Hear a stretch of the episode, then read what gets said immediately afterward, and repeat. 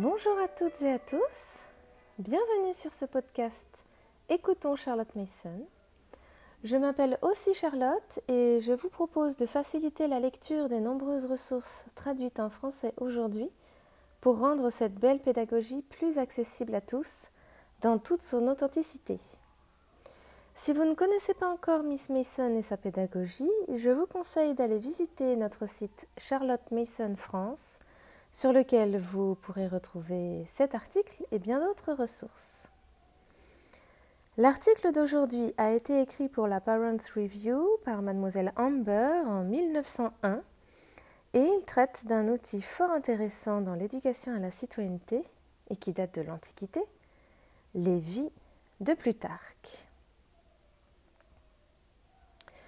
Pour la génération précédente, Rousseau a été l'artisan d'une réforme de l'éducation parce qu'il a saisi une de ces vérités qui ont été reconnues de temps à autre pendant des siècles et qui ont toujours produit un effet électrique sur le jeune chercheur et par lui sur les hommes et les femmes de son temps.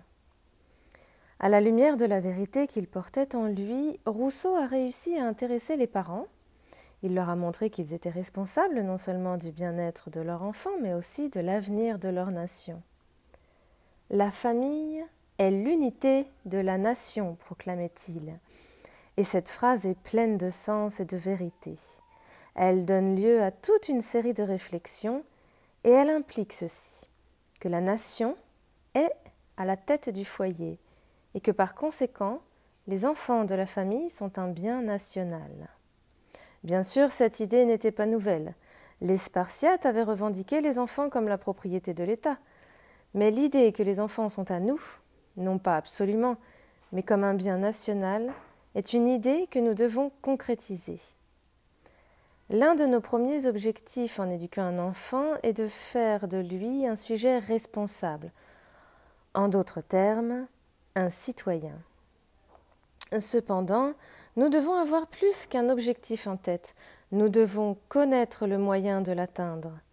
Nous savons ce qu'il faut pour être un bon citoyen, et nous voulons envoyer les enfants dans le monde, armés pour le service, avec de grands idéaux et le courage de les réaliser.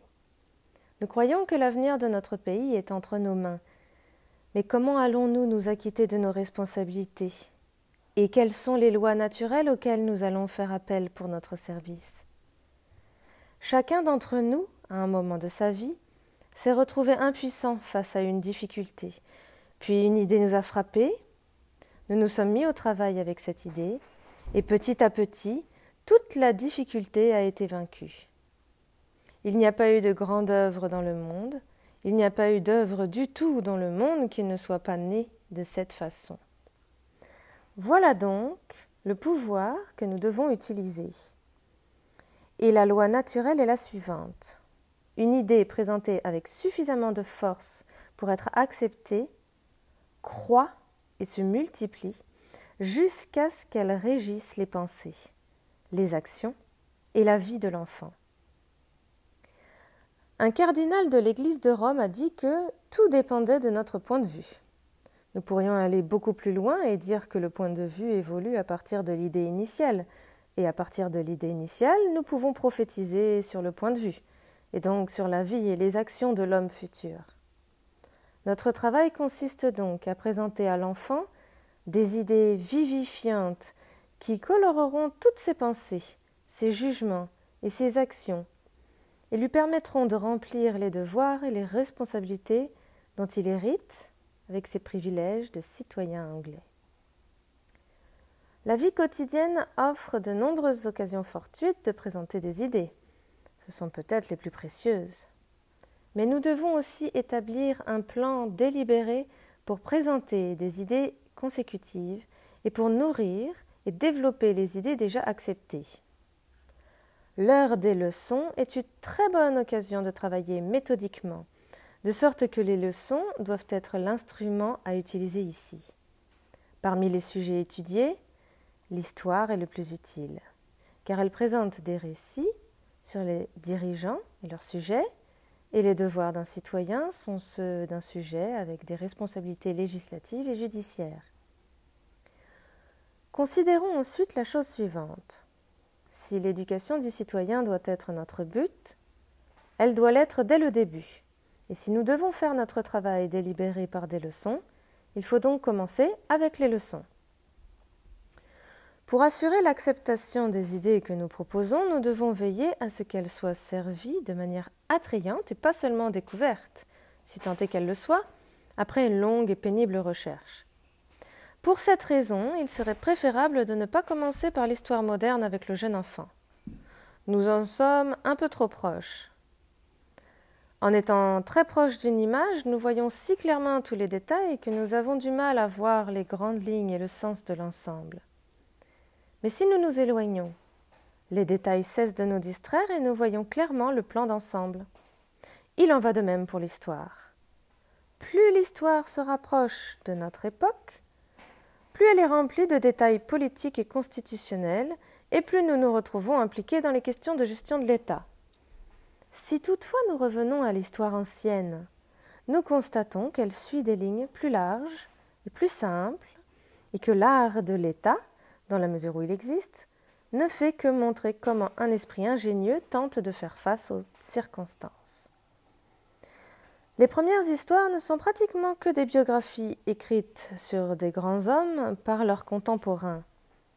Avec l'enfant, une biographie est plus utile qu'un certain nombre de récits historiques détachés, parce que dans ces derniers, il est difficile de rendre les personnages réels, hommes et femmes vivants, alors que s'il se plonge tranquillement dans une biographie, il est amené à penser les pensées et à adopter le point de vue de l'homme dont il étudie la vie.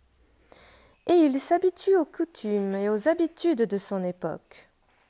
De cette façon, il vit non seulement la vie de l'homme, mais aussi son époque. Si nous voulons proposer des idées au moyen de l'histoire ancienne sous forme de biographie, nous arrivons tout de suite à Plutarque, le prince des biographes. Nous, conduisons les enfants directement à la source et leur présentons ce cher vieux monsieur réfléchi qui leur raconte tranquillement, dans un langage simple, des histoires délicieusement imagées et qui met pas un seul détail, de sorte que même l'enfant n'a plus de questions à poser. En outre, Plutarque était lui-même un pédagogue. Il avait de grandes idées sur les responsabilités des parents, sur la formation des enfants, ainsi que sur les responsabilités des hommes d'État et des citoyens.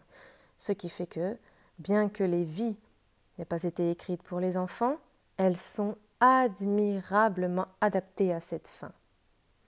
Par exemple, ce passage suggère la nécessité pour un gouvernant de savoir obéir.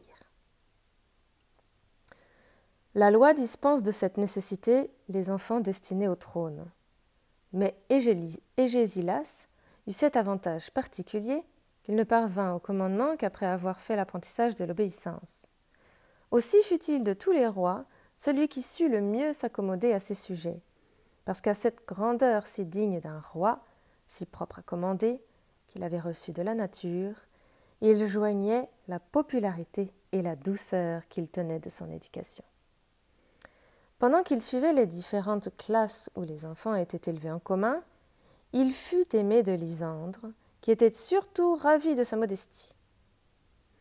Né le plus courageux et le plus obstiné des enfants de son âge, jaloux d'être le premier en tout, mettant à tout ce qu'il faisait une ardeur, une impétuosité que rien ne pouvait vaincre ni contenir, il était en même temps si obéissant et si doux qu'il faisait tout ce qui lui était ordonné par un motif, non de crainte, mais d'honnêteté, qu'il était plus touché des reproches qu'effrayé des plus grands travaux. Existe-t-il une plus belle introduction pour dire quelques mots sur l'obéissance?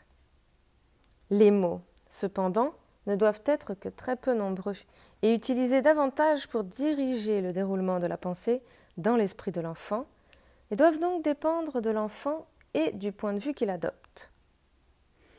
De nouveau, quelques pages plus loin dans la même vie, nous avons l'idée de la maîtrise de soi, de la victoire sur soi. Et, là encore, il n'y a pas d'indication ostentatoire d'une morale. Dans ce passage, il y a aussi une petite leçon très utile sur la véritable amitié et la nécessité de contrôler les émotions lorsque l'effet d'une amitié s'avère nuisible. Un jour même que Mégabat s'était approché pour le saluer et l'embrasser à son ordinaire, et Gésilas détourna la tête. Le jeune homme se, retira tout honteux, et depuis il ne le salua plus que de loin. Et Gésilas, fâché à son tour, et se repentant d'avoir repoussé cette marque d'amitié, témoigna de la surprise de ce que Mégabat ne le saluait plus comme il avait coutume de le faire auparavant. Vous en êtes-vous vous-même la cause? Lui dirent ses amis, car l'autre jour vous refusâtes son baiser et parûtes le, le craindre. Il reprendra volontiers son ancienne manière s'il peut croire que vous ne le refuserez pas encore.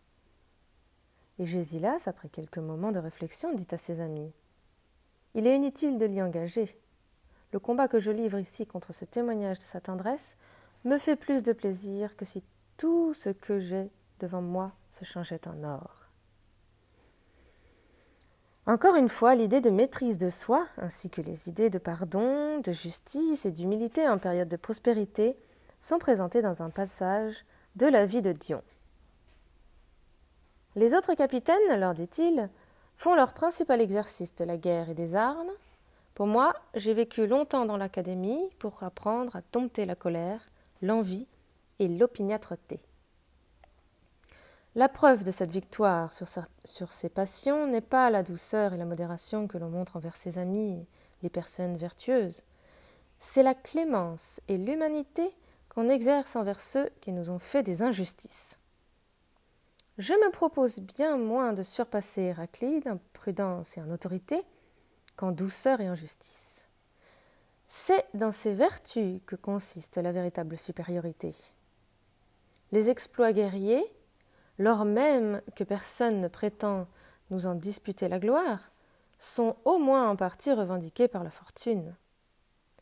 Si Héraclide est un homme méchant, perfide et envieux, faut-il pour cela que Dion altère sa vertu en se livrant à la colère? Les lois, il est vrai, autorisent la vengeance plutôt que l'injustice qui l'a provoquée. Mais le sentiment naturel nous apprend qu'elles viennent l'une et l'autre de la même faiblesse. La méchanceté humaine, difficile sans doute à guérir, n'est pourtant pas si sauvage et si brutale qu'elle ne cède à des bienfaits souvent répétés. Dion, réglant sa conduite sur ses sages raisonnements, mit Héraclide en liberté et s'occupa tout de suite de relever la muraille dont il avait enfermé la citadelle. Toutes ces idées pourraient être approfondies en utilisant les, les, situations dramatiques que Plutarque ne manque jamais de saisir et en rassemblant les points principaux pour en faire une image vivante. Par exemple, imaginons cette scène. À l'arrière-plan, les flammes de la ville en feu.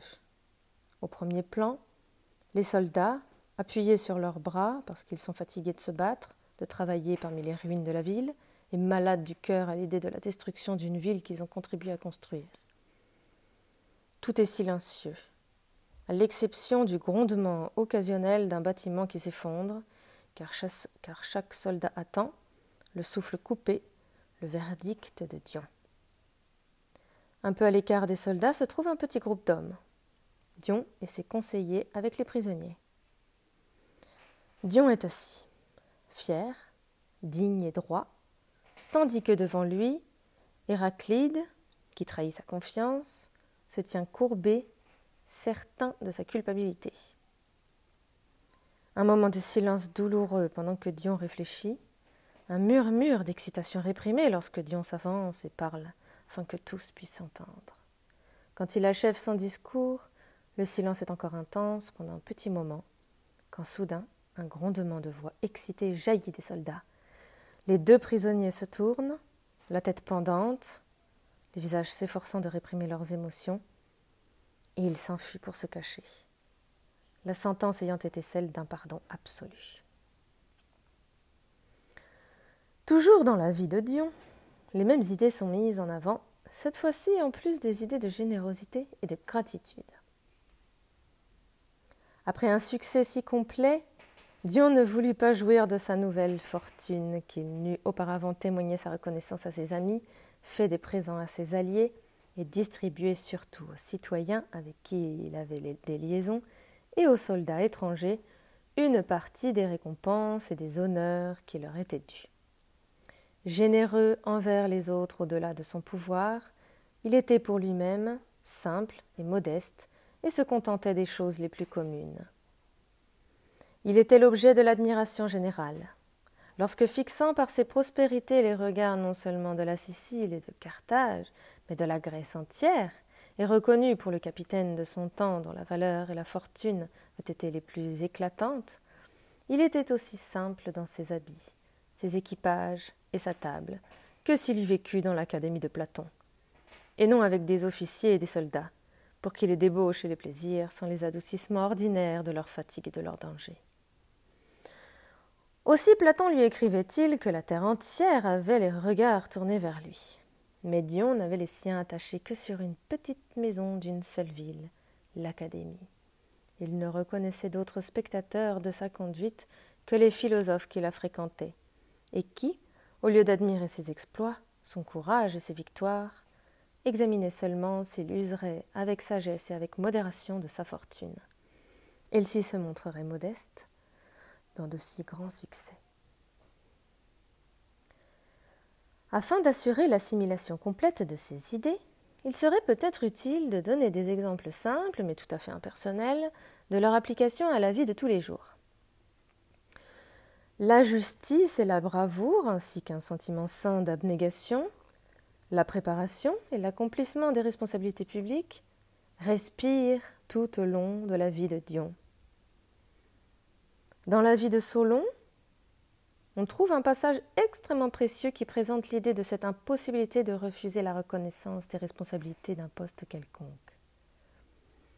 Parmi les autres lois de Solon, il en est une fort étrange, qui note d'infamie tout citoyen qui, dans une sédition, ne se déclare pour aucun parti.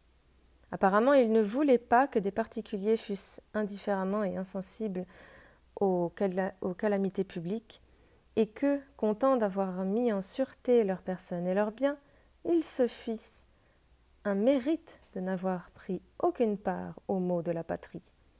Ils voulaient que, dès le commencement de la sédition, ils s'attachent à la cause la plus juste, et qu'au lieu d'attendre de quel côté la victoire se déclarerait, ils secourussent les gens honnêtes et partageassent avec eux le danger. Pour en revenir à la vie de Dion, il y a un passage puissant contenant les idées de l'ensemble du devoir d'un citoyen et d'un dirigeant. Le devoir de se préparer délibérément à la responsabilité publique et de l'accomplir avec soin. Dieu, comme Dion, comme je viens de le dire, voyant le fils de ce tyran mutilé, s'il est permis de parler ainsi, par son ignorance et dépravé dans ses mœurs, l'exhortait à, se tourner vers l'étude. Il le pressait d'employer auprès du premier des philosophes les instances les plus vives pour l'attirer en Sicile, et dès qu'il y serait venu, de s'abandonner entièrement à lui, afin que par ses discours, il reformât ses mœurs et les dirigeât vers le bien, que formé sur le modèle divin, le plus parfait de tous, celui qui conduit seul l'univers, par qui tous les êtres tirés du sein du chaos constitue cet ordre de choses qu'on appelle le monde. Il s'assura à lui-même et à ses sujets une véritable félicité. Il verrait alors ces peuples, qui n'obéissaient qu'à la crainte et à la nécessité, s'attacher à un gouvernement paternel, fondé sur la tempérance et la justice, et au lieu d'avoir à détester un tyran, aimer en lui un véritable roi. Sachez, lui disait-il, que les chaînes de diamants ne sont pas, comme le croyait votre père, la crainte, la force, le grand nombre de vaisseaux et ces milliers de barbares qui composent votre garde, mais l'affection, le zèle, la reconnaissance qu'inspire au sujet la justice et la vertu de leur roi. Ces derniers liens, quoique moins roides et bien plus doux que ces autres chaînes, ont beaucoup plus de force pour maintenir les empires. Il existe néanmoins un grand danger à aborder les vies de Plutarque avec les enfants. Plutarque se met à la place de ses héros. Il adopte leur point de vue et semble souvent s'amuser avec un peu d'indulgence d'une habile friponnerie. Ce danger peut être facilement évité par quelques mots de l'enseignant, une intonation de voix lors de la lecture des passages, et alors, au lieu de présenter des idées blessantes, le passage ne fera que renforcer les idées bonnes et utiles. Par exemple, dans la vie d'Alcibiade, Alcibiade avait un chien remarquable par sa taille et par sa beauté, et qui lui avait coûté soixante-dix mines. Il lui fit couper la queue, qui était son plus bel ornement. Ses amis lui en firent des reproches et lui rapportèrent que cette action était généralement blâmée et faisait mal parler de lui. Voilà précisément ce que je demandais, leur dit Alcibiade en riant. Tant que les Athéniens s'entretiendront de cela, ils ne diront rien de pis sur mon compte. D'autres passages encore doivent être complètement omis, et comme il y en a un certain nombre, les livres ne devraient jamais être donnés aux enfants pour qu'ils les lisent, mais devraient leur être lus par leurs professeurs. De nombreux siècles se sont écoulés depuis que Plutarque a vécu et travaillé.